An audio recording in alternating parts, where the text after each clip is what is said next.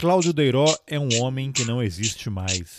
Ele agora é o motoqueiro esterilizado, um Cláudio transmutado pela tragédia da pandemia de Covid-19, enfurecido pelo genocídio implementado com requintes de crueldade por um desgoverno que nada tem a ensinar além do ódio, da divisão e do descaso com os invisíveis. Ficou boa essa abertura, né?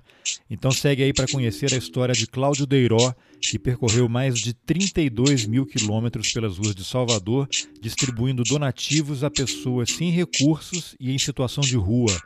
E a jornada desse anti-herói baiano será contada no livro O Motoqueiro Esterilizado e os Invisíveis, um projeto de financiamento coletivo que recebe doações até o dia 2 de fevereiro. Eu sou Carlos Alberto Júnior e esse é o Roteirices. Olha o motoqueiro esterilizado aí, ó. Bom dia, boa tarde, boa noite. Sobe na garupa e vamos nessa. Cláudio Deró, você também é conhecido como o motoqueiro esterilizado ou o motoqueiro esterilizado que uma vez foi conhecido como Cláudio Deró. Eu pergunto isso por causa de uma frase atribuída a você que eu li no jornal, que é a seguinte, abre aspas, Cláudio é um homem que já não existe mais. Agora é um motoqueiro esterilizado. Então, Cláudio é um homem que já não existe mais. Aí eu pergunto: Cláudio morreu, fez uma pausa, está no éter aguardando o momento mais adequado de retornar. Que história é essa aí de, de Cláudio Deiró e motoqueiro esterilizado? Com essa deixa aí você entra na história. Muito bem, boa tarde, bom dia, boa noite a todos. Essa pergunta é muito interessante porque chega num momento da minha vida em que todas as as frentes de trabalho relacionadas a, ao meu trabalho, ao que faço enquanto gestor ambiental e presidente de uma ONG socioambiental, andavam, voltavam para trás, andavam, conquistávamos, perdíamos. E aí, nesse processo, que já estava bastante é, sufocando-me, é, chega a pandemia, trazendo para a gente algo novo, algo muito próximo do, de qualquer filme de ficção científica, só que real. A pandemia começou em 27 de acho que, se não me engano, em março, São Paulo.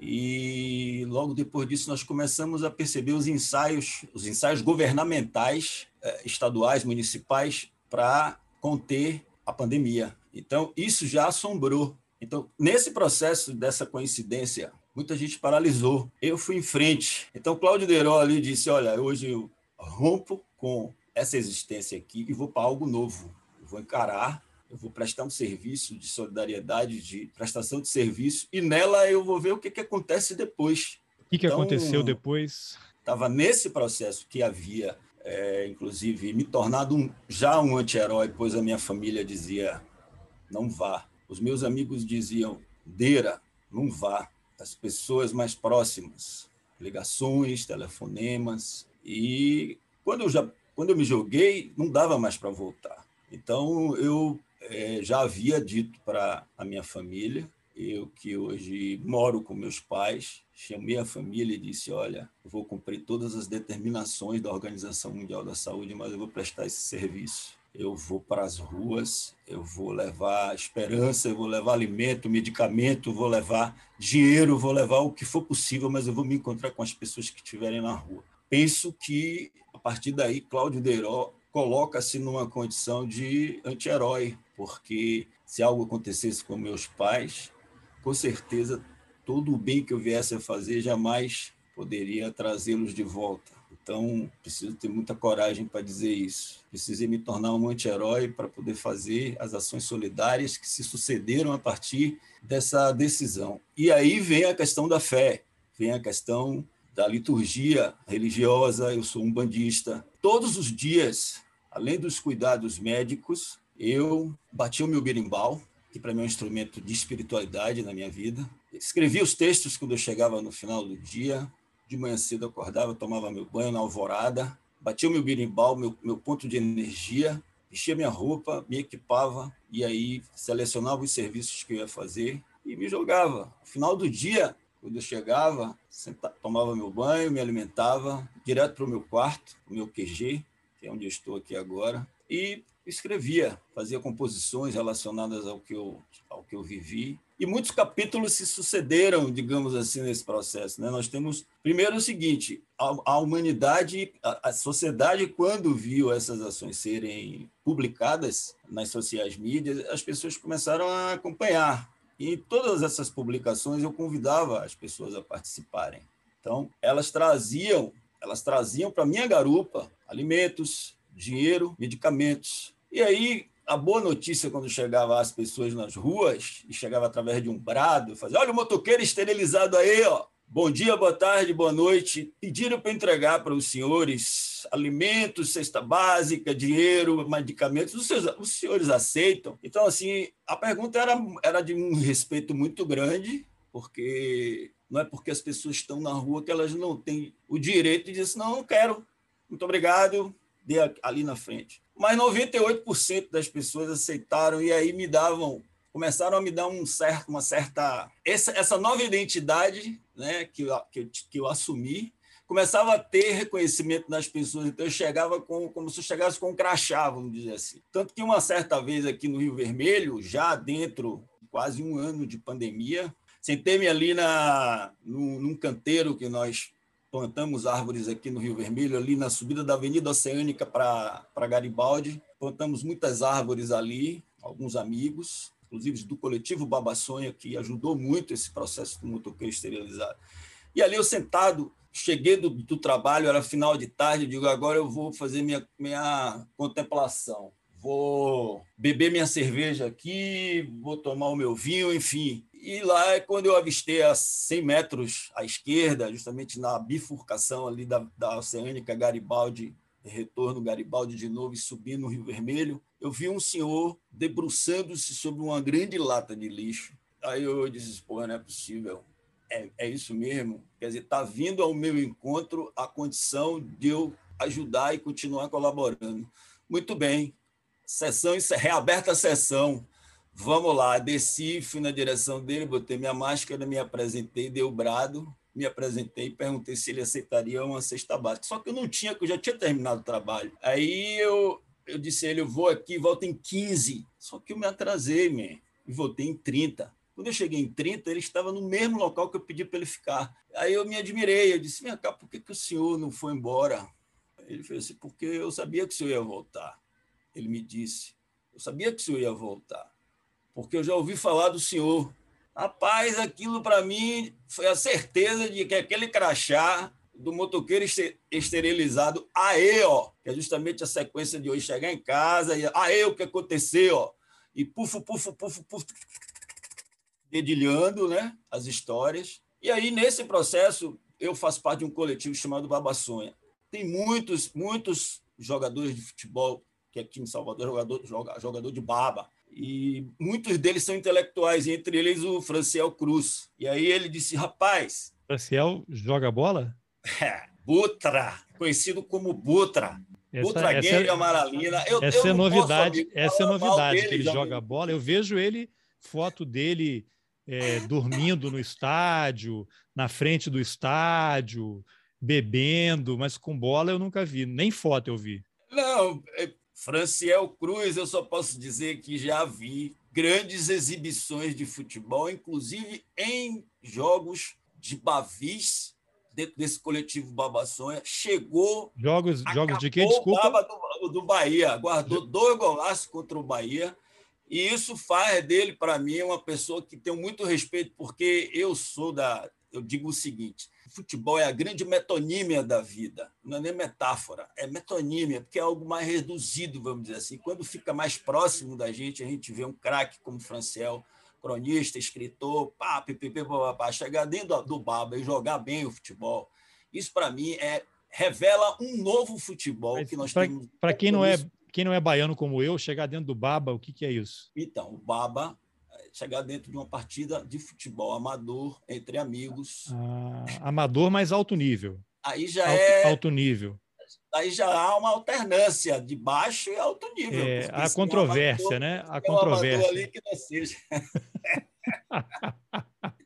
e o Baba Sonha tem essa condição especial, porque Inclusive, é Baba Sonha é o nome do, do, do time? É o nome do... de um Baba que a gente joga, no qual o Franciel faz parte. Então, nesse Baba, é interessante Esse Baba é, é, uma, é uma partida, é, é um, campo, um campo onde vocês vão é, lugar um e campo, tal. Um campo, um esconderijo. O Baba desse... é, um conceito, digamos assim. Baba sonha é o conceito, porque Entendi. tem a questão do sonhar, que pode ser com SC ou C cedilha.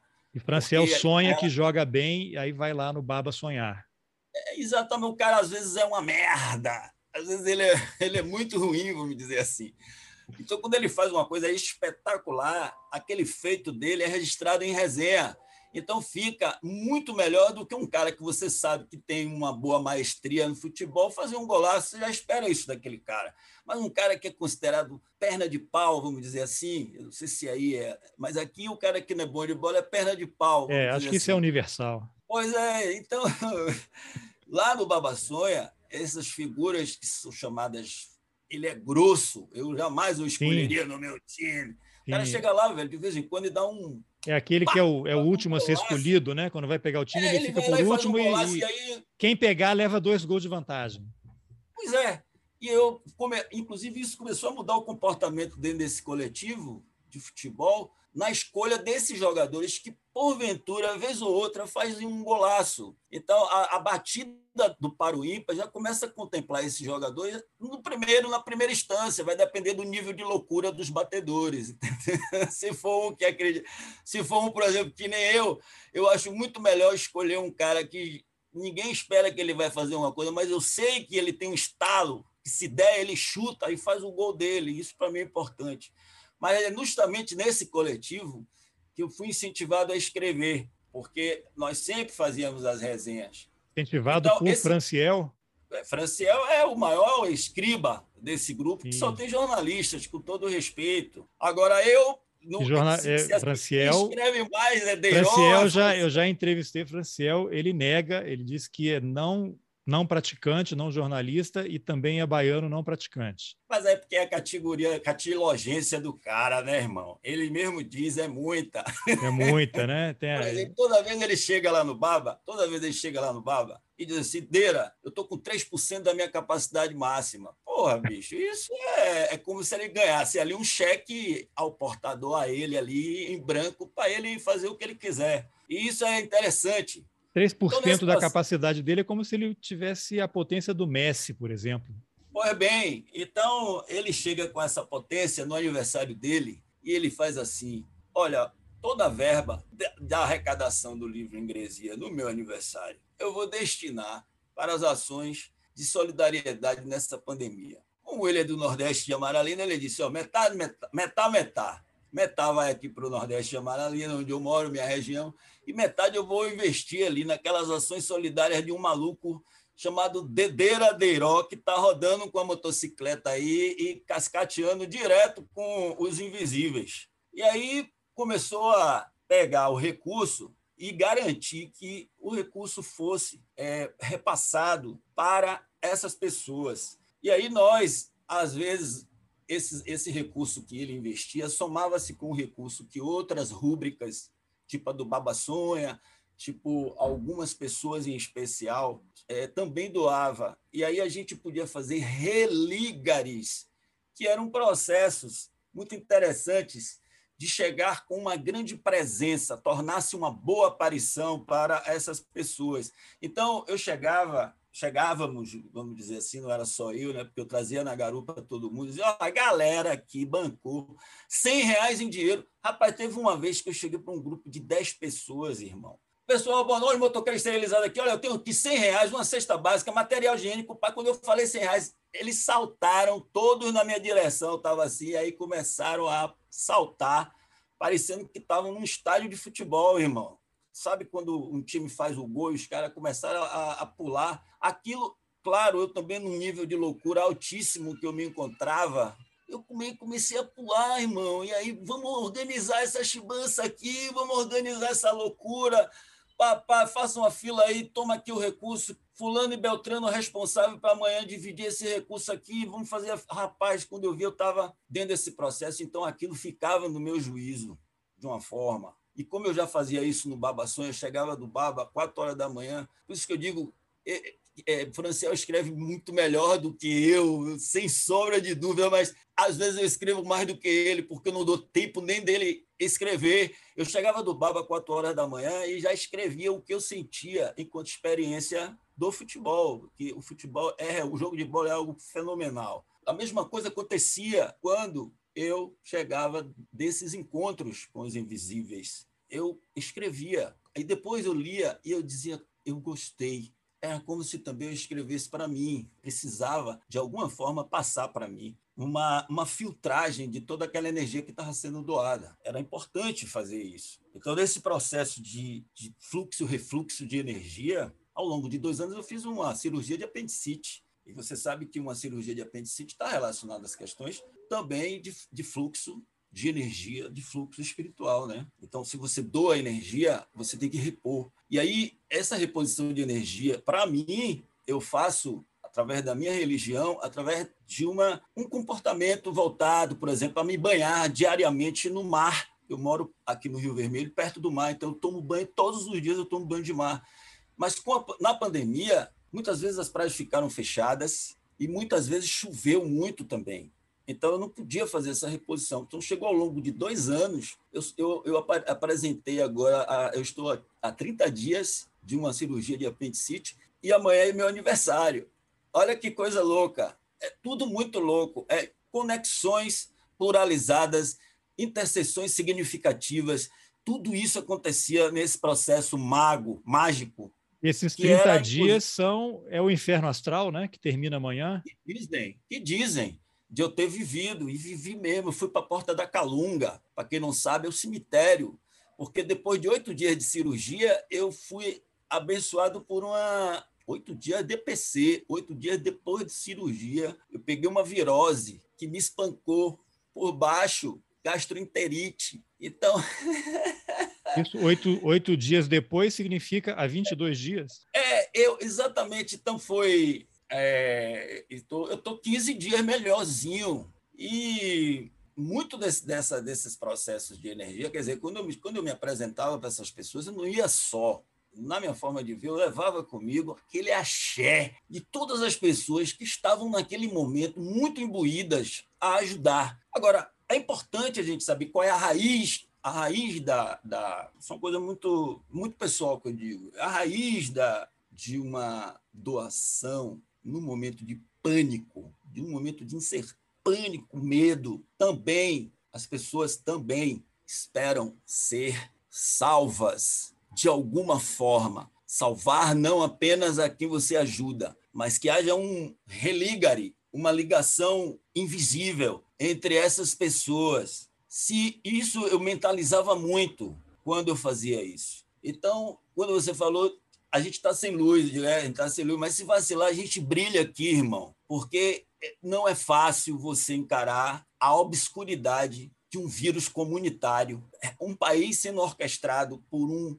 genocida, todas as informações, tudo que o cara postava, o inominável postava, era para chamar a atenção para que a raça ruim dele toda desgraçasse ainda mais a situação do brasileiro nessa pandemia e aí me, já, já estava bem louco, eu já estava bem doido nesse processo, do ponto de vista assim, de dizer: eu sou apenas fé. Eu vou fazer isso, vou voltar para minha casa todos os dias, vou repensar, vou relembrar, vou escrever, vou me banhar, vou me limpar, vou me, vou me proteger, vou ficar quieto e vou escrever. Eu vou fazer isso, porque tudo nessa vida passa.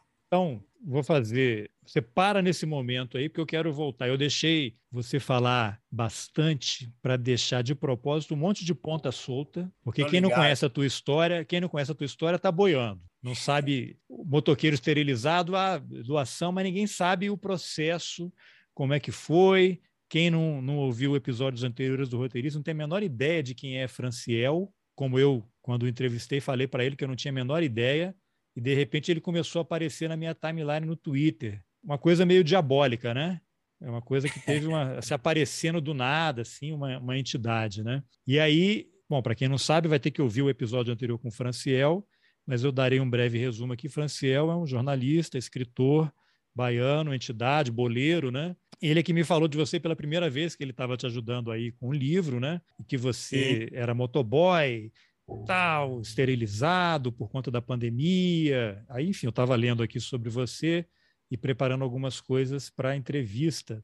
E aí eu queria voltar um pouquinho, porque o, o, motoqueiro esterilizado não, não é uma geração espontânea, né? Você falou um monte de coisa aí, já deu para perceber que ele é, é resultado é de muita loucura, de muita coisa, de um processo muito complexo, né? Sim. Você, Cláudio, é professor de gestão ambiental na ONG Paciência Viva, que trabalha com conscientização ecológica e reciclagem. Eu sei disso porque eu li aí uma matéria de uma entrevista Sim. que você deu aí no jornal. E aí foi só agora, quando eu agora há pouco eu estava começando a escrever aqui algumas, algumas, alguns itens para abordar com você, e aí que eu me dei conta que a palavra ecológica, ela também é formada pela palavra lógica, como se fosse, dizer, a lógica está dentro da ecologia, do ecológico, né? como se é, fosse óbvio né, que o assunto precisa ter prioridade. Né? E o que a gente está vendo hoje no mundo é isso. E me lembra uma entrevista que eu li há muitos anos, não, não,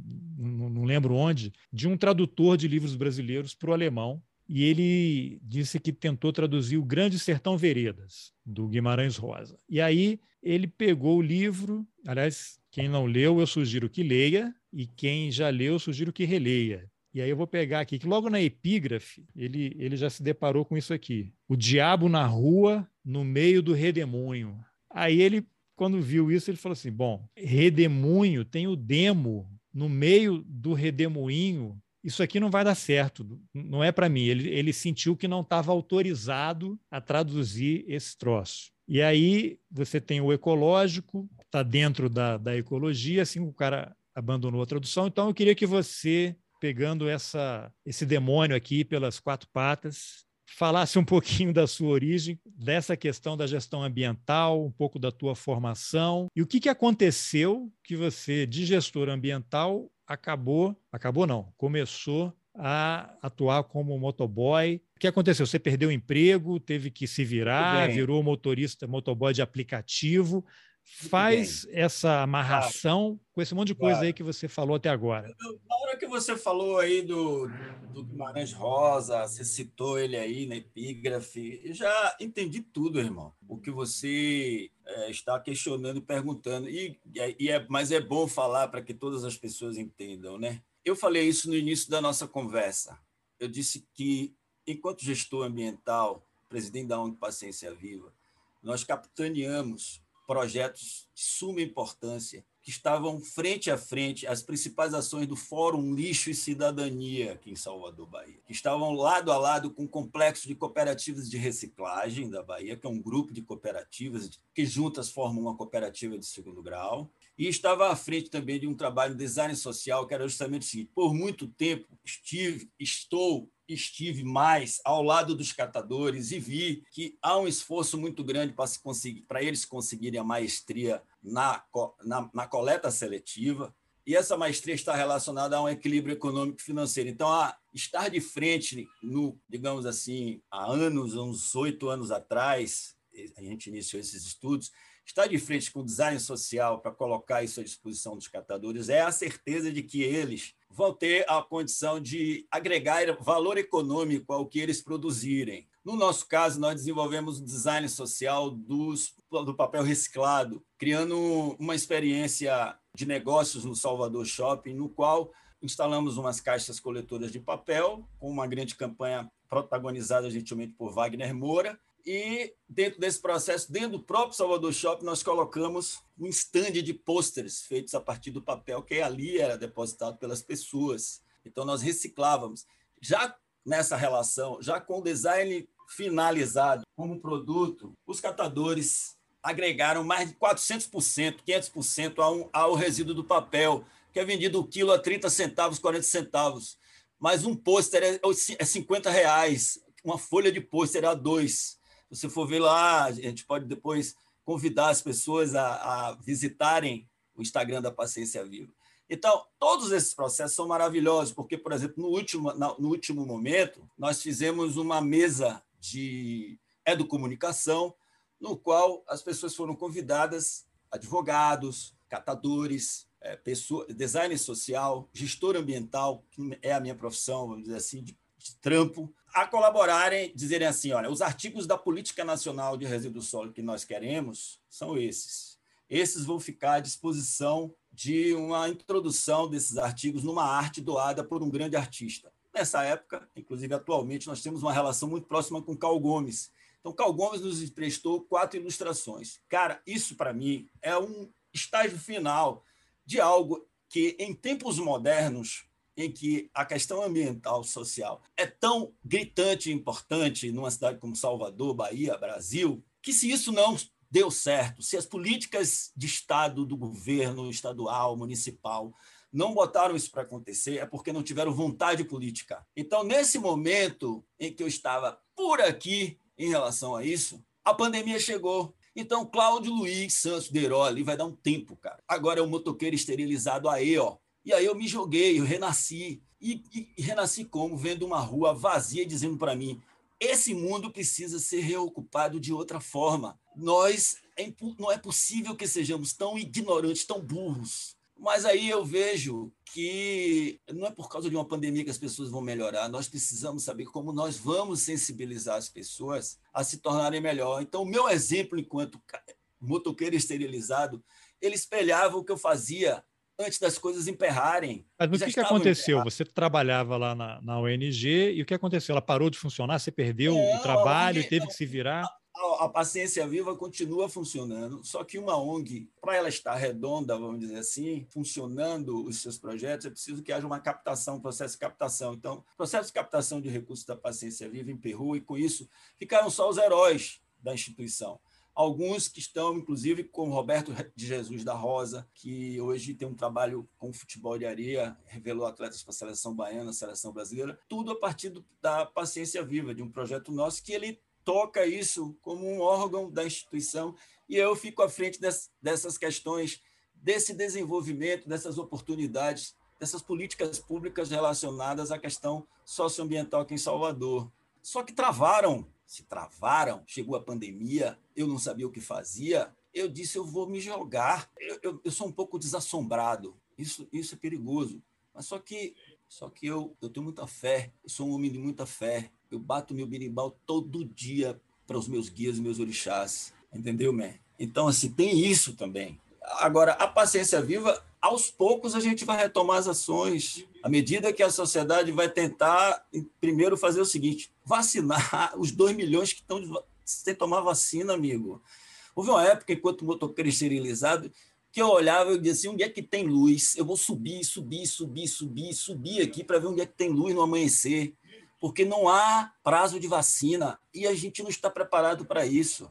Muita gente pirou, Muita gente morreu, eu não sabia que seriam 600 e tantas mil. Nós estávamos ainda em mil, chegando a mil, já achando um absurdo. E de mil para 600 mil.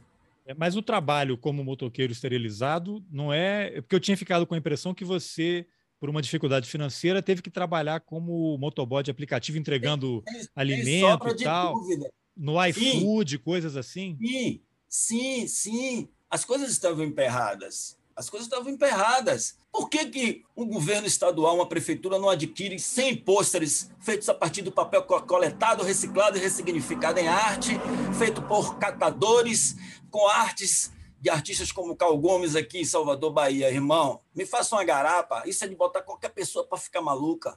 E eu disse: eu fico maluco, mas eu preciso ganhar meu dinheiro e eu vou me jogar aqui agora e vou trabalhar.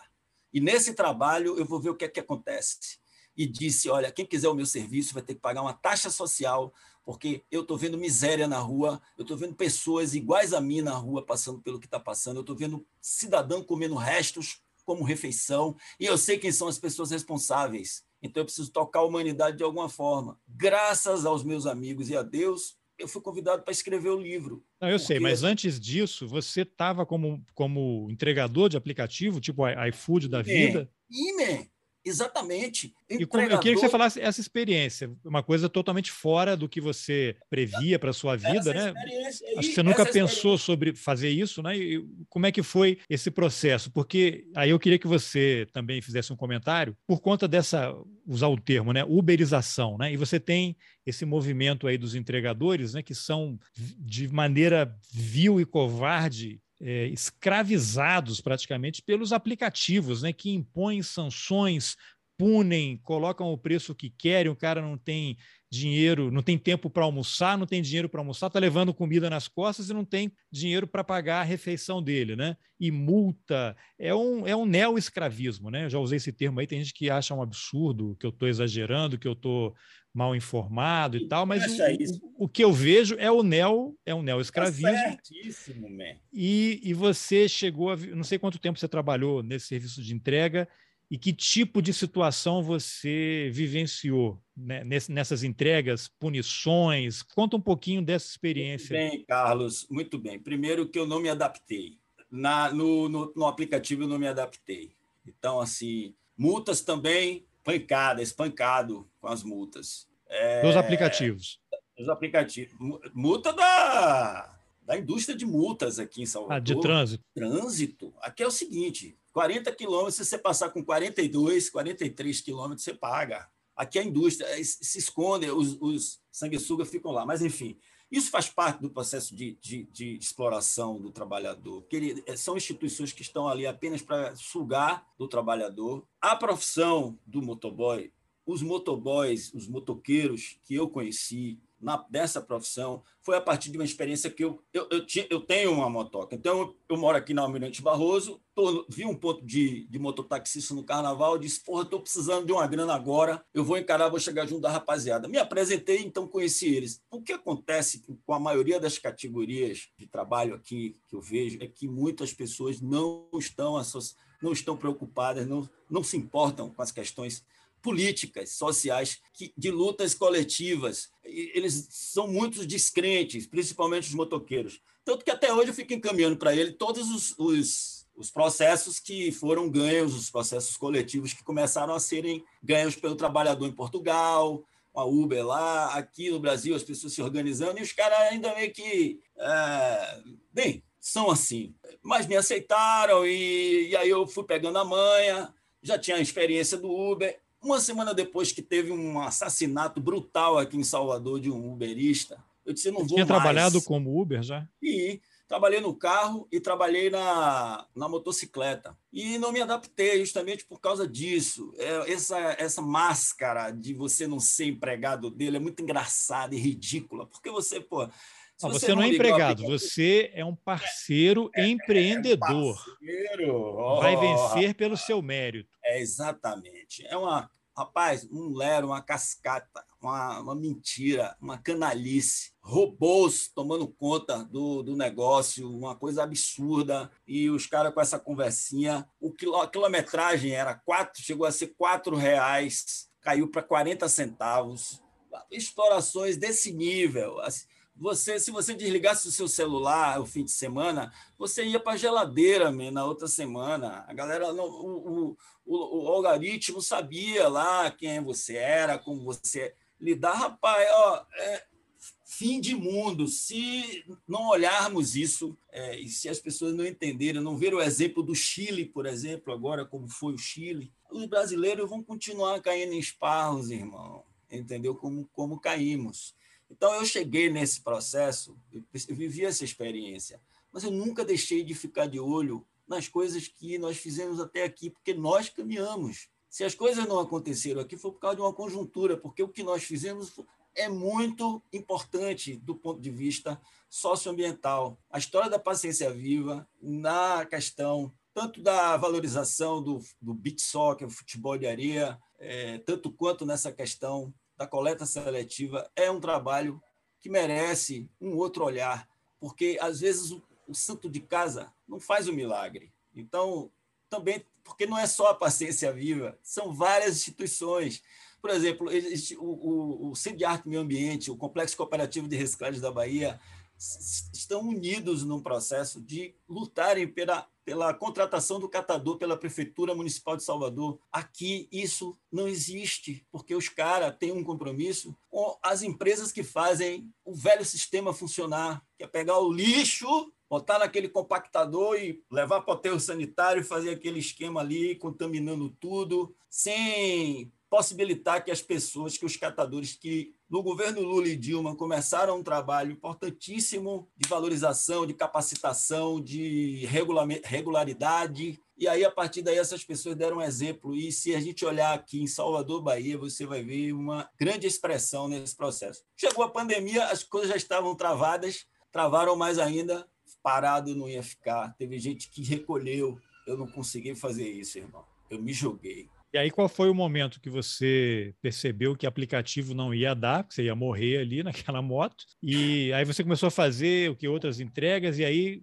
detalha essa história aí da sua lá, tarifa, so, tarifa social. Não sei se é essa expressão muito que bem, você usa. Muito bem. Eu coincidiu de alguns amigos desses coletivos que depois ter, terminaram se transformando em rúbricas dentro das garantias que o motoqueiro esterilizado para fazer o trabalho de entrega solidária de alimentos, material higiênico. Precisávamos que as pessoas continuassem nessa adesão e as rúbricas se formaram. Então, esses coletivos, e o Baba Sonha é um deles, e teve outros, deram essa garantia e, e, e deram esse start, vamos dizer assim. Mas aí você começou, que era, eram doações que você ia fazer as então, entregas aí, de alimento, aí, aí, remédio, porque você havia percorrido a cidade e sabia onde é que então, tinha, onde é que estavam é, as pessoas. Exatamente. Cara, quando nós percebemos que valia muito mais a pena o risco, o risco grandiosíssimo, mas do ponto de vista da alma, da alma de um trabalho, de, daquela circunstância de ficção científica, você levar na garupa amigos, porque foi assim que começou os amigos começaram a dizer assim: bem, Derol, já que você vai,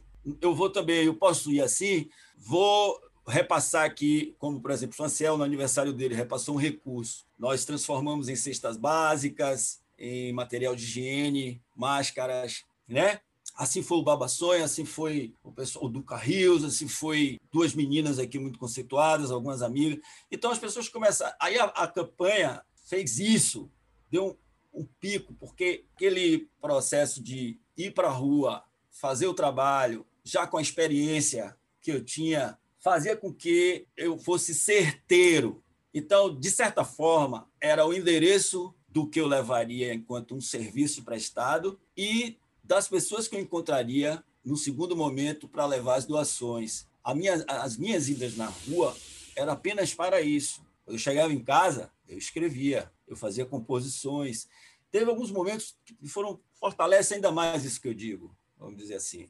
Nós tivemos um, um grande amigo que sumiu durante a pandemia, aqui em Salvador, um grande mestre de capoeira, um grande mestre de, de capoeira, não, de birimbau, um grande músico e compositor, que apresenta um birimbau muito mais solto da capoeira, muito mais MPB, muito mais de rua, música popular brasileira ele simplesmente sumiu, man, com 72 anos durante a pandemia. E aí o coletivo Babassonha reuniu-se para achar Lorimbal. A primeira vez, no, quando nós o encontramos, ele foi encontrado numa regulação, um relatório de regulação do, de um hospital que trata tuberculose aqui em Salvador. Mas na quarta vez que ele fugiu, porque ele é fujão, o titio é fujão, eu, a gente encontrou ele na rua, eu encontrei ele na rua, junto com alguns amigos que viram. Então, a rua passa, é, passava a ser para mim algo que eu precisava visitar todos os dias. Eu precisava vê-la para voltar para casa para escrever. Era um ele estava novo... na rua, ele fugiu do hospital, mas ele tinha casa, família, ou não, ele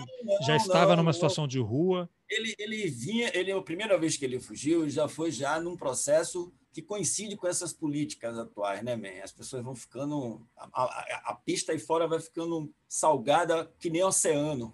E as pessoas, esse processo de pobreza para ir para a rua levou uma onda de gente.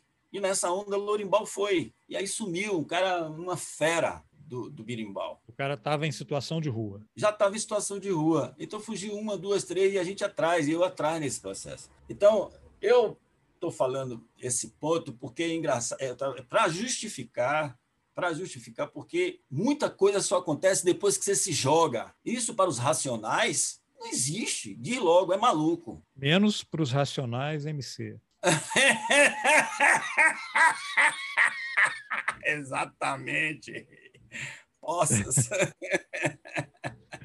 para esses aí, não vem. Agora, esse episódio aí do mestre do Berimbau, eu não sei em que momento foi que isso aconteceu.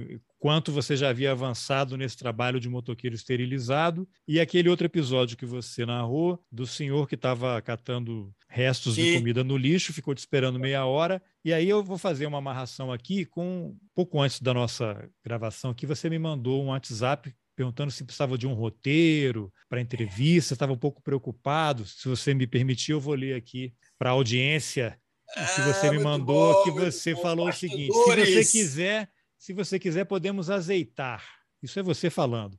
Por Isso. exemplo, posso contar a história a partir de um deadline. Deadline de morte, de momento final. Aí você colocou: um, no início, trevas e medo. Dois, a atitude que fez nascer o anti-herói. Três, as condicionantes sociais do serviço de entregas. Quatro, verbo de ligação. Cinco, uma boa aparição.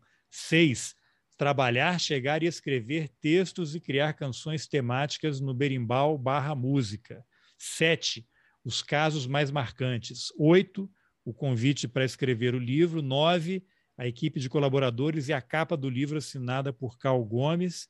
E dez, que a gente vai falar muito depois, Catarse continua até 2 de fevereiro, que é o projeto de crowdfunding, né? a vaquinha virtual para você colocar esse livro na praça. Mas esses dois personagens que você citou, o mestre do berimbau e o senhor lá que estava catando no lixo, te ficou te esperando, não saia daqui, ele não saiu. Isso e esse roteirinho que você mandou aqui de 10 itens, ele me remete de alguma forma à jornada do herói do Joseph Campbell, que é aquele intelectual dos Estados Unidos, né, que inspirou, né, a obra dele inspirou um monte de coisa, inclusive eh, ele, ele compilou, né, desde a antiguidade, a questão dos heróis, o mito do herói, o herói de mil faces, que inspirou também Jornada nas Estrelas. Você pega o Luke Skywalker, é a jornada do herói. Qualquer historinha de Hollywood é isso. É o cara que está no mundo dele normal, naquele plano, naquele marasmo, aí de repente um problema se apresenta, ele, não, isso aqui não é comigo, né? Ele rejeita aquilo, aí de, de novo aquele troço se apresenta, ele não, eu não sou o herói, não vou salvar o universo, imagina que eu vou salvar o universo, mas aí algo acontece e ele tem que se jogar, ele tem que se jogar, mas aí ele precisa, tem um clique, né? Qual é a virada de chave? Ele precisa de um mestre, um sábio que vai conduzi-lo e ele vai cair, levantar inúmeras vezes, tem uma hora que ele vai quase morrer, e ele se reergue, avança e volta para o mesmo universo dele, a sua casa, mas num outro estágio, num nível mais elevado. E eu ouvindo o seu relato e vendo isso daqui, vou ligando os pontos também, né? Além de eu deixar ponto solto para você, eu vou amarrando aqui o que uhum. você me fala. Você está numa jornada do herói, né? Rapaz, em verdade eu vos digo, você é, apresentou aí algo que nem mesmo eu tinha percebido, nem me lembraria. Você foi muito cirúrgico é, eu acho que a grande, eu acho que existe uma diferença na, na, jornada do herói que é a seguinte: só se esse herói, só se esse herói puder a jornada, a jornada do anti-herói. É exatamente. Só se esse anti-herói puder, a partir de agora e de sempre, representar todas as pessoas que estiveram com ele nas lutas que foram pré esse, esse processo que você falou, esse esse start e, e eu, eu penso que isso é, é importante porque essa memória, eu tenho assistido alguns filmes de ficção científica, inclusive, sobre memória em chips, vamos dizer assim, né? A minha alma tem, nesse momento, traz é, a lembrança de lutas de pessoas que eram invisíveis.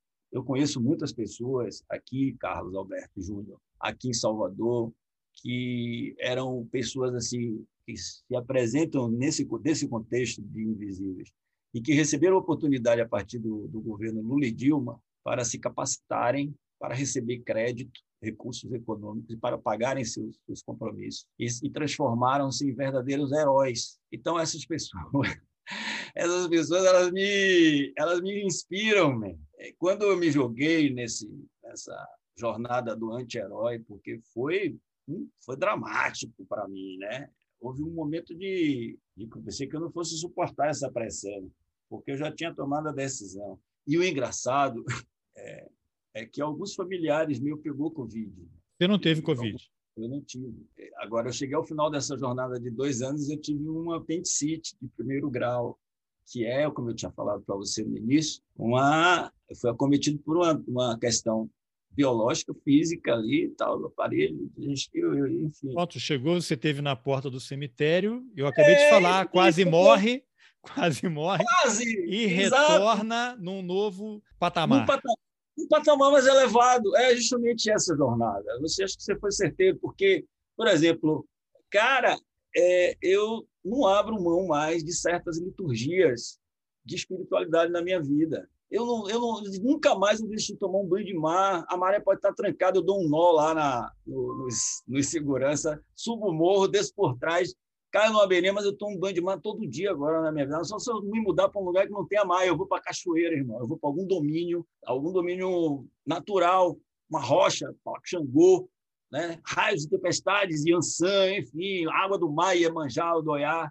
Riacho, Oxum. E olha aí, esse ano é um ano regido por elas, né? Nanã, Iemanjá e Oxum, né? Essa tríade que eu canto para elas todo dia. Todo dia eu canto birimbau para elas.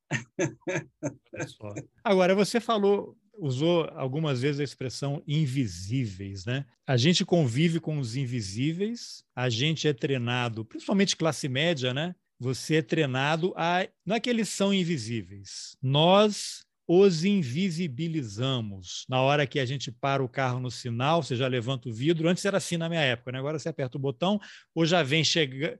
fechado no ar-condicionado, porque a mudança climática, apesar dos negacionistas, o aquecimento global está aí. Aqui onde eu moro, em Brasília, cara, você sai na rua, você tem gente pedindo dinheiro em tudo quanto é sinal, o pessoal já vem com a cartelinha com o Pix, né? Rolando. Não tem, não tem dinheiro, não tem trocado, não, tem um Pix aqui, não tem problema e tal. Então, você vai se brutalizando desde que nasce, porque esse pessoal, você vai se brutalizando, você é brutalizado porque você aprende com os pais, com os tios, com os amigos, porque esse pessoal é o resto, é o que não deu certo, é o que não quer nada, o que é vagabundo, o que não quer trabalhar, quer dinheiro para cheirar, para beber, está caído ali e tal.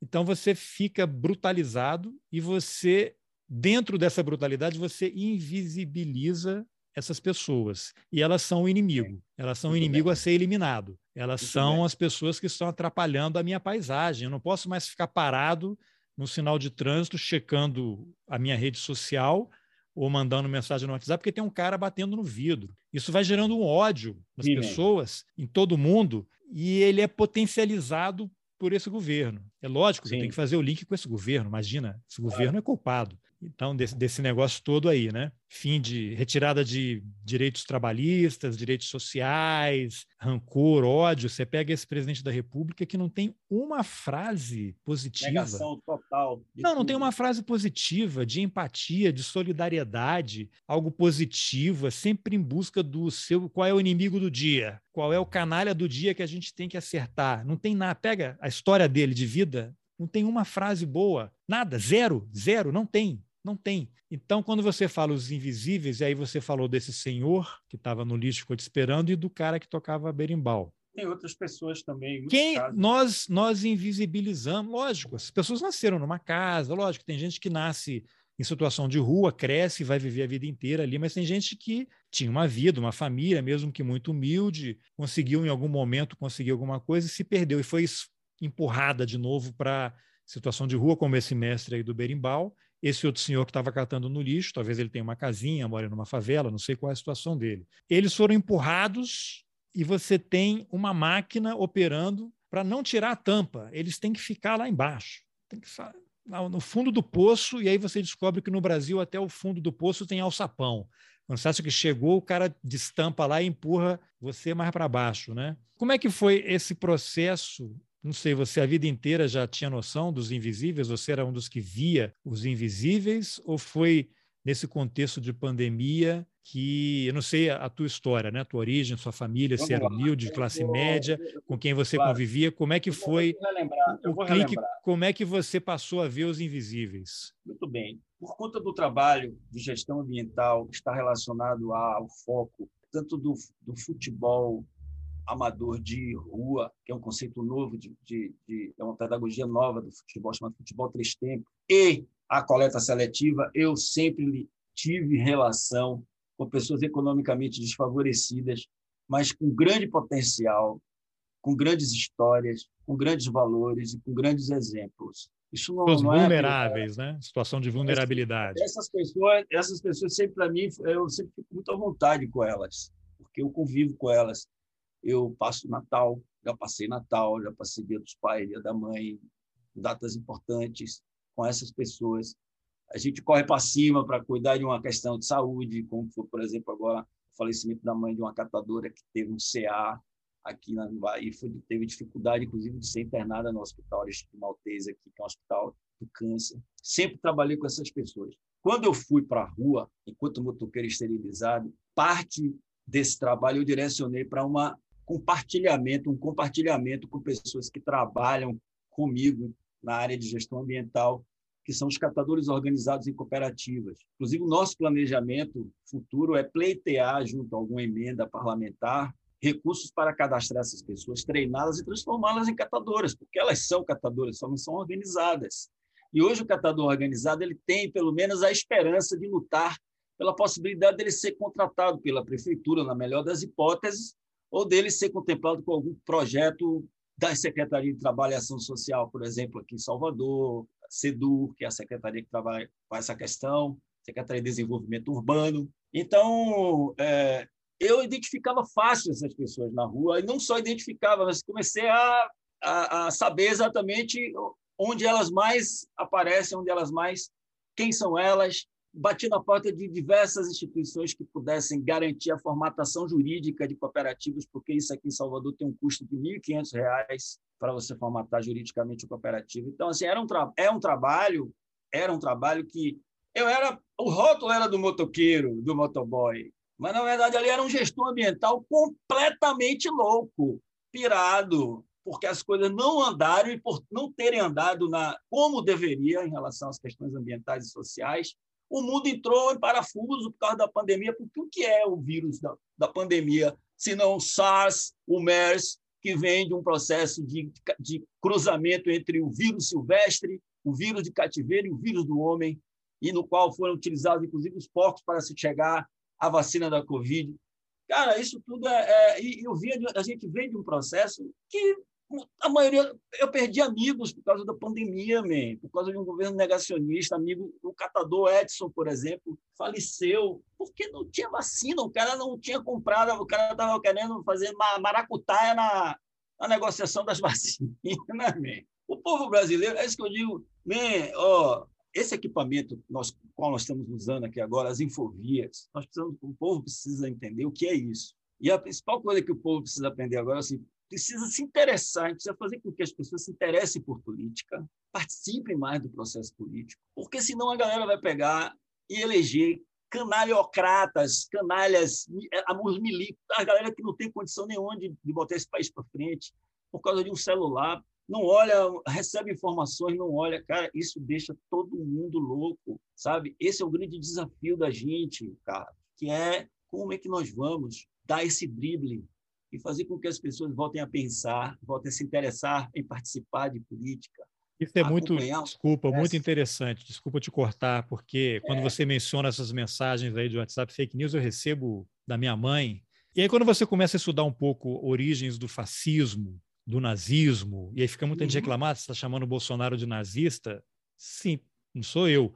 Até entrevistei há pouco tempo o Michel Germa, que é um historiador da UFRJ, judeu, que estuda a questão do Holocausto e o nazismo, e ele vive postando no Twitter, inclusive sugiro que você o siga. É, não sou, as pessoas reclamam, mas não sou eu que chamo o Bolsonaro de nazista. É ele mesmo. É o que ele fala, é o que ele produz, é o que ele promove, são as ações dele. O cara tira foto com sósia do Hitler. O cara recebe a neta nazista do ministro nazista do Hitler. O cara levanta copo de leite, que é um tal do whistle, dog whistle, né? o apito do cachorro de supremacista branco.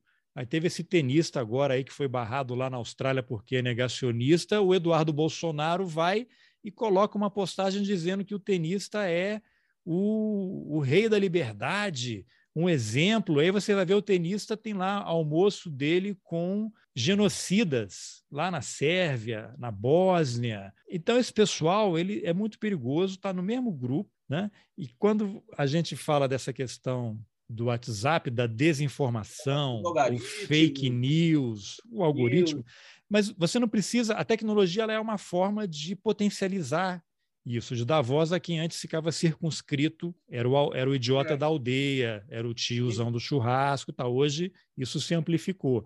Mas se você vai aos manuais da extrema-direita, de nazismo, o que acontece hoje no WhatsApp é o que eles sempre promoveram Qualquer eh, manual de contra-inteligência, de insurgência, prevê isso. Você divide a população, você coloca amigo contra amigo, vizinho contra vizinho, você lança dúvida. Então, eu vi aí esses dias aí o Barra Torres, presidente da Anvisa, soltando uma carta questionando o presidente da República, que é um absurdo ele lançar dúvidas sobre os técnicos da Anvisa exigindo retratação. Para mim, isso é balela. Um montão de gente acha que é teoria da conspiração tal. Eu acho que é balela. Eu acho que esses militares que controlam o governo já estão ali, cada um escalado. Você tem o, o Braga Neto e o Heleno que vão ficar com o Bolsonaro até o fim, como se fosse a ala do Bolsonaro. Não, o Bolsonaro é o, é o puppet, né? o boneco, é o mamulengo que está sendo tá operado ali. E aí o candidato deles era o Moro. O Moro não decola, está disputando com Ciro Gomes para ver quem tem menos voto ali. Aí Barra Torres. Aí ontem a Mônica Bergamo na Folha colocou 74% das pessoas consideraram positiva nas redes sociais a carta do Barra Torres. É claro, é lógico que consideraram. E aí isso você fica naquele limite, ah, não, isso é teoria da conspiração ou é um plano que está sendo executado. Se você olha o contexto todo, é um plano que está sendo executado. Eu odeio teoria da conspiração, mas os fatos, Sim. contra fatos não há argumentos. Então, lançaram o Sérgio Moro. Tá claro Sérgio você, Moro né? não decolou. Ele vai para o Senado, vai virar deputado. Barra Torres, vamos ver como é que esse nome vem. Você pode ver que daqui a pouco vai ter um outro personagem aí, militar ou não, que vai entrar em conflito e que vai ser alçado e a imprensa vai e vai porque vai tentar, é, o, é o que ela é o que ela sempre fez, né? Mas você pega assim os manuais nazistas, eles são isso, é dividir, destruir tanto que o Bolsonaro fala, né? A gente vai ter que destruir muita coisa para reconstruir. Isso aí é discurso nazista, né? Um Sim. novo homem, um novo país, e não sei o quê. Então, mas é, eu não sei se fugir demais aí ao tema, mas eu achei importante fazer essa, essas considerações aí quando você mencionou, porque é uma pois coisa é, muito é presente e cruel. É, é, é, importante, sabe por quê? Porque, por exemplo, essas pessoas, como você bem disse, chegou ao fundo do poço, ainda tem um alçapão e a, e a tampa está em cima dela. Quando vim, vim, vindo um novo governo, e aí Lula vai ter ele sendo eleito, e tudo aparenta que ele será, tomara que sim. Um dos grandes desafios é resolver essa questão dos militares no, que, que, vão, que estão enraizados no governo. Como é que ele vai resolver isso? E a outra, e a outra questão que tá, diz respeito à esperança do povo, e aí, aí é que eu digo que eu tenho autoridade de dizer, porque eu conheço essas pessoas que estão hoje aí no fundo do poço, na pior situação, comendo comida do lixo como refeição, se elas tiverem uma pequena ajuda e for muito bem direcionada na condição dela ter o seu processo de capitalização, de treinamento, a alguma profissão, algum serviço, essas pessoas agarram com unhas e dentes. As que estão precisando de tratamento, a gente tem que encaminhar, porque realmente tem algumas que estão com problemas já psicológicos bastante é, avançados, muitos dependentes químicos. Mas isso é uma coisa que se trata também. Isso não pode ser o fim do mundo. E um governo como o de Lula, ele olha assim. Tanto que eu acompanhei o processo dos catadores no governo dele. Eu posso falar porque eu tive de junto, eu vi catador receber treinamento, eu vi catador ser encaminhado às, às unidades de tratamento intensivo aqui para cuidarem de seus vícios. Eu vi catador melhor ascender na sua profissão e devolver o cartão do Bolsa Família. Pensei aí, man. Tudo que a galera fala que os caras são vagabundo, que não sei o que, quer fazer filho, passa o quê. Eu vi catador ascender a profissão de, de catador e dizer assim: tome aqui, governo, eu não quero mais esse cartão. Não preciso, dê para quem precisa. E o cara está ganhando hoje mil e poucos reais. Podia estar tá ganhando, sei lá, dois mil, se tivesse com cartão ainda porque a profissão muitas vezes oportuniza do cara não apresentar os ganhos dele, vamos dizer, uma cooperativa, entendeu? Tem, que dar o nó dele lá, mas é isso, essas pessoas, é, é, essa esperança teria a quem, Carlos Alberto? A ninguém mais. Ninguém passou por esse governo do, do país para dizer assim: eu vou olhar o invisível,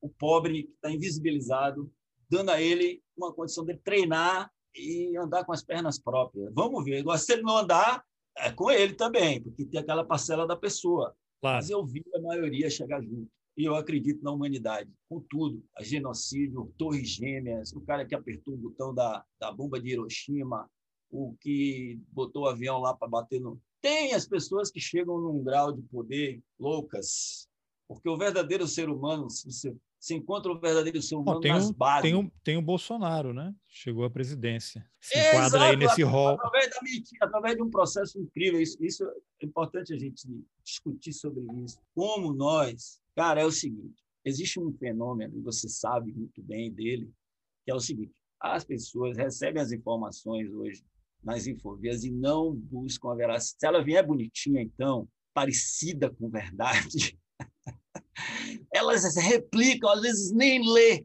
É porque, na verdade, ela vem, ela vem empacotada. Ela vem empacotada, ela vem empacotada é. e tem ali dez informações. Cinco, seis que a pessoa conhece estão corretas. Ou se ela tem dúvida, ela vai checar e vai confirmar. Mas quatro, cinco que ela não sabe estão deturpadas, são falsas. Mas como as que ela sabe são verdadeiras, aquelas outras cinco passam a ser verdade. E aí ferrou, porque no jornalismo isso. você tem uma regra que é o inverso. Se você pega um texto, uhum. uma matéria de jornal com 10 informações, se a hum. única que você sabe está errada, você vai duvidar das outras nove. Sim. É o processo inverso. Pô, tem uhum. dez coisas aqui, cinco eu sei, beleza, bateu. Agora, aquilo que eu não sei, eles sabem exatamente o que a média não sabe, ainda mais com pandemia, com vírus, né? Aí você pega um Alexandre Garcia, você está um exemplo, um vídeo que eu recebi, Alexandre Garcia falando é, a favor da cloroquina, aí citou o estudo lá de um jornal, não sei se dos Estados Unidos, uma revista médica. Agora, isso aqui, ele cita o jornal, dá a data da revista, da publicação, do estudo e tal. Agora, isso ninguém publica, né? Isso a grande mídia, isso no canal dele lá no YouTube. Aí eu recebi aquilo e fui checar de fato aquela publicação existe, só que ela está no ranking das publicações mais sérias na área médica, ela ocupa a posição, sei lá, 860 e pouco. Posso estar como o Ibope errando uma margem de erro de 10 para mais ou para baixo, para cima ou para baixo, mas na, na, casa, na grandeza assim dos 850 entre as mais confiáveis. E aí o que, que o Alexandre Garcia faz? Ele pega uma frase que está no meio do estudo que atende ao que ele gostaria que fosse a realidade, a verdade ou a pós-verdade dele e joga aquilo e lê. Então tá aqui, ó, no jornal tal, publicado no dia tal, tá aqui, tarará, mas isso ninguém publica. Aí eu fui lá olhar, fui lá. O jornal não é, tem 850 mais sérios do que ele, e esse estudo, ele pegou essa frase do meio e não foi a conclusão então, no meio do estudo, ah, teve um resultado positivo aqui. Você pega essa frase, ela serve a qualquer propósito.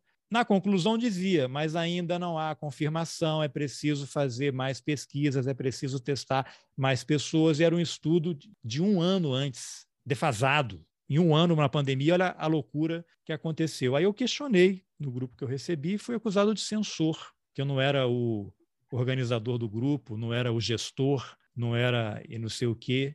É sério. Que Aí coisa. você divide, você divide. Então é uma picaretagem. Cara, Total. não vai, não vai atrás, não vai atrás. Alexandre Garcia, eu confio muito, tenho respeito por ele. Alexandre Garcia foi demitido, né, da CNN porque espalhava mentira lá nos comentários dele. Craque disso, né? Então, então, essa é a é encrenca em que nós estamos. Pois é, e aí, além desses especialistas, a gente tem toda a tecnologia que é pensada para colocar o cara na sinuca de bico e fazer o cara ser um replicante da pós-verdade. E aí tem uma questão aí que é muito importante, que é o seguinte: quando o cara começa a passar muita informação, muita informação, ele começa a ter um sentimento de que ele é um, não sei, cara, um comunicólogo, vamos dizer assim. E aí, qualquer dessas informações que for refutada por outra pessoa, vira uma briga de pós-verdade, porque a outra pessoa também, ela, ela vem defender a verdade dela ali, e que às vezes é a verdade, vamos dizer assim, confirmada a partir de fatos científicos, comprovados, etc.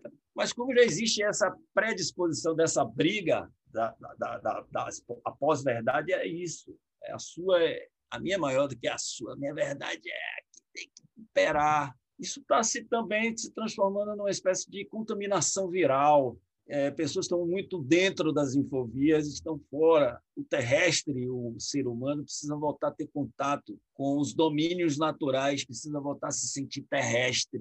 De certa forma, essa desconexão do homem e da natureza facilita o trabalho de quem está na frente aí, ó, nesse processo de destruição. E essa, essa confusão climática, na... essa confusão de clima, de enchente, de uhum. transbordamento, que você falou, essa desconexão do homem com a natureza, a natureza está se reconectando por conta própria.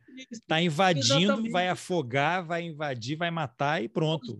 Por exemplo, vamos aqui, você em Brasília, eu aqui em Salvador, Bahia. Conhecemos como funcionam os governos municipais. Cidadezinhas de 17 mil, 20 mil, 25 mil habitantes, 30 mil. Irmão, é, é, é a, a a retroescavadeira, lascando em bana tudo, abrindo ruas, sem qualquer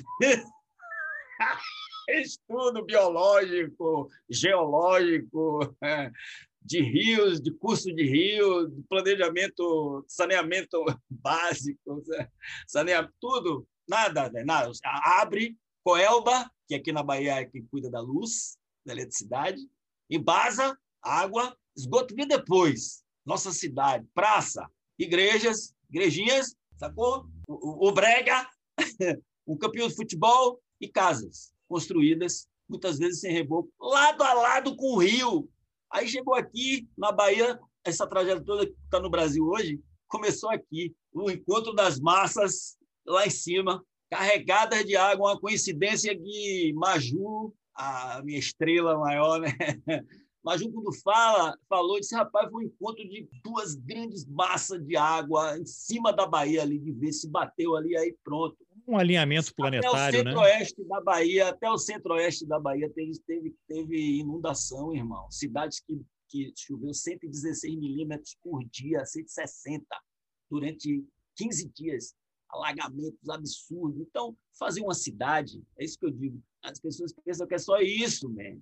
E aí o Brasil está todo assim. Aí vem essas, a mudança, isso provoca a mudança do ciclo de chuvas, é, as matas ciliares sendo derrubadas e não tem absorção da água. Aqui mesmo, por exemplo, aqui em Salvador, o prefeito ACM Neto vai. É, é, há dois anos atrás, ele captou um recurso cheio de irregularidade e fez o um projeto do BRT aqui em Salvador, uma ligação da Lapa, a estação da Lapa, para o Iguatemi, que já existe man, essa ligação do metrô feita por Rui Costa. Mas como eles dois estão dialogando juntos todo esse processo, um liberou o ICMS, um, liberou a supervisão do INEMA em cima das obras do BRT, cheio de irregularidades ambientais, quer dizer, o governador liberou, e o ACM Neto fez vista grossa para o ICMS lá, o ISS do metrô.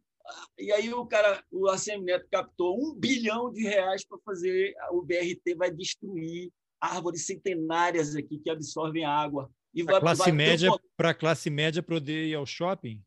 Para a classe média poder fazer a ligação Salvador, linha verde, rapidinho. Vai derrubar, derrubou 700 árvores, vai derrubar, man. árvores de você chorar, se abraça, árvores se abraça assim com 10 pessoas, já estão condenadas e elas sabem, porque tem a, a a comunicação através dos micélios. Né?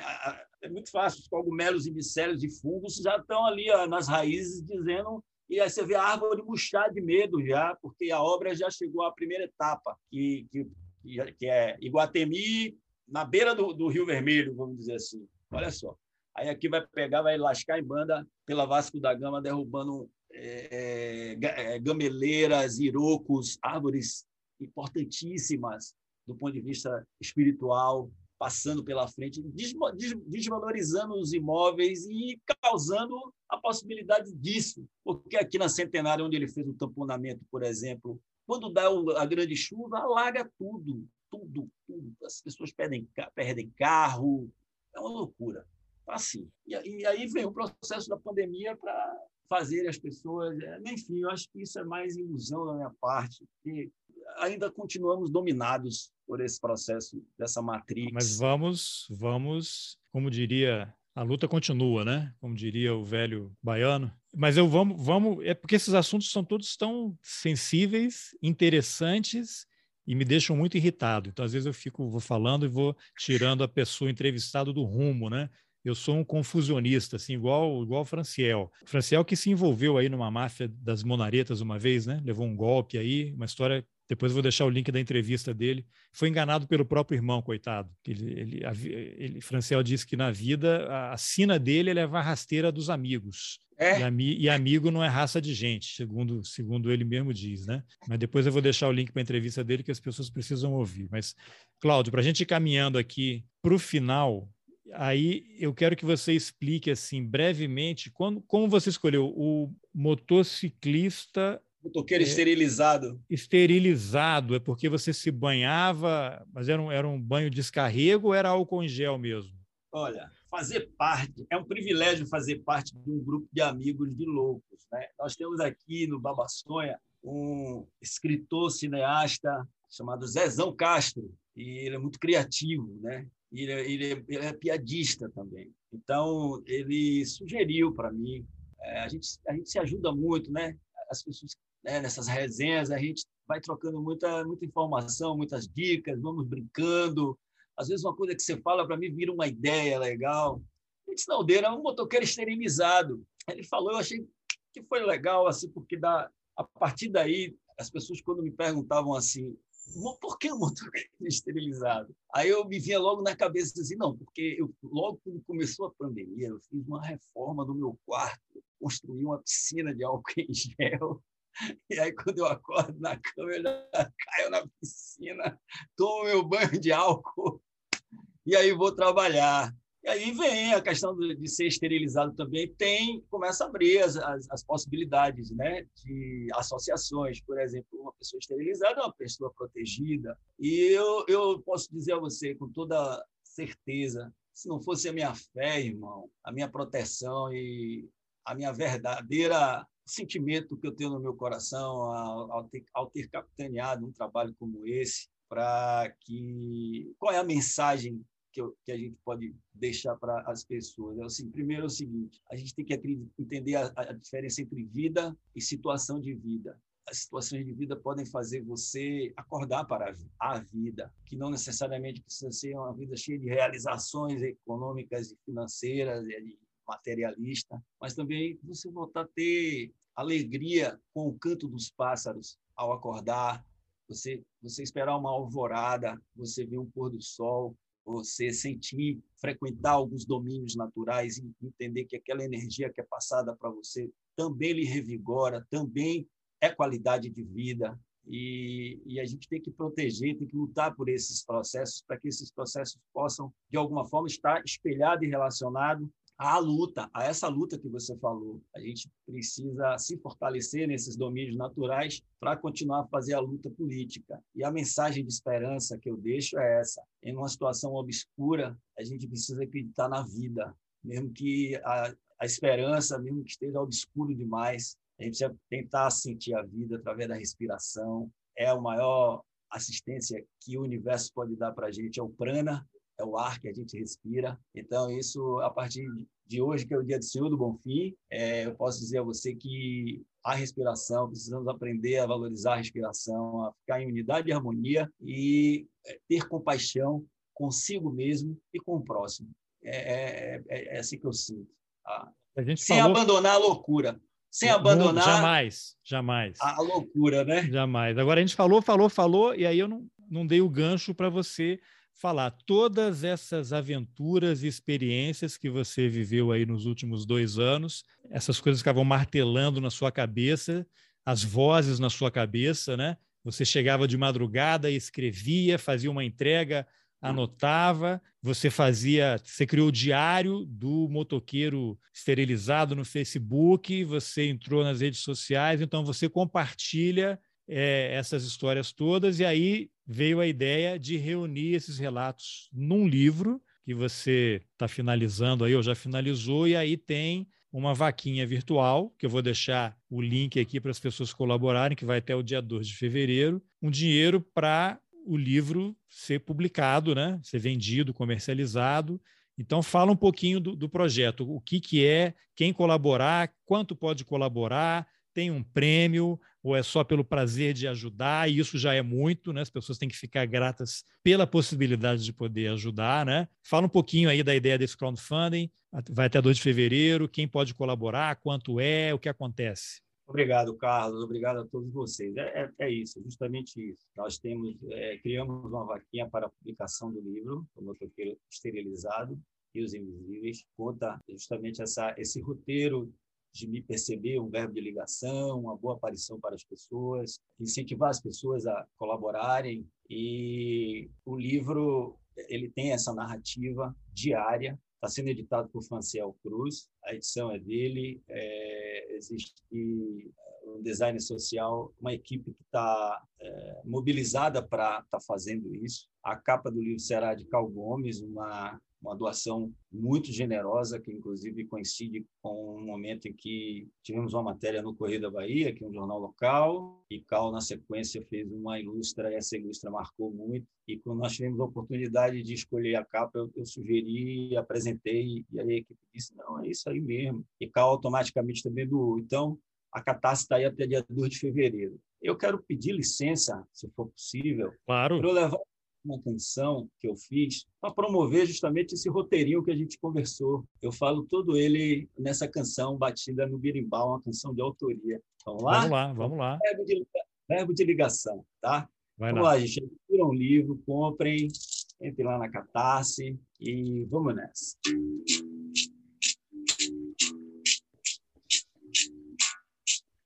Verbo de ligação boa. Aparição.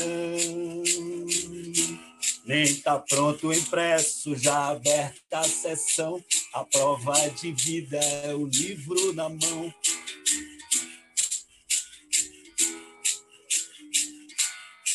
Bibi fofão, vrum, vrum, vrum, vrum,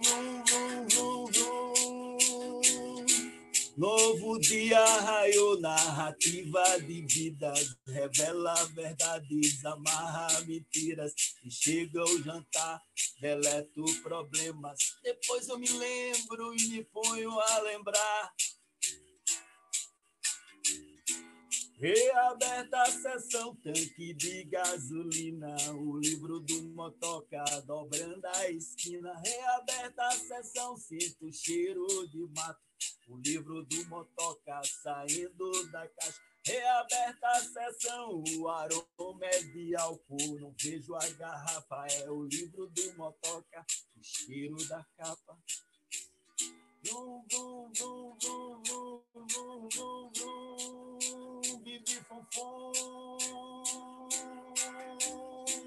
verbo de ligação, boa aparição.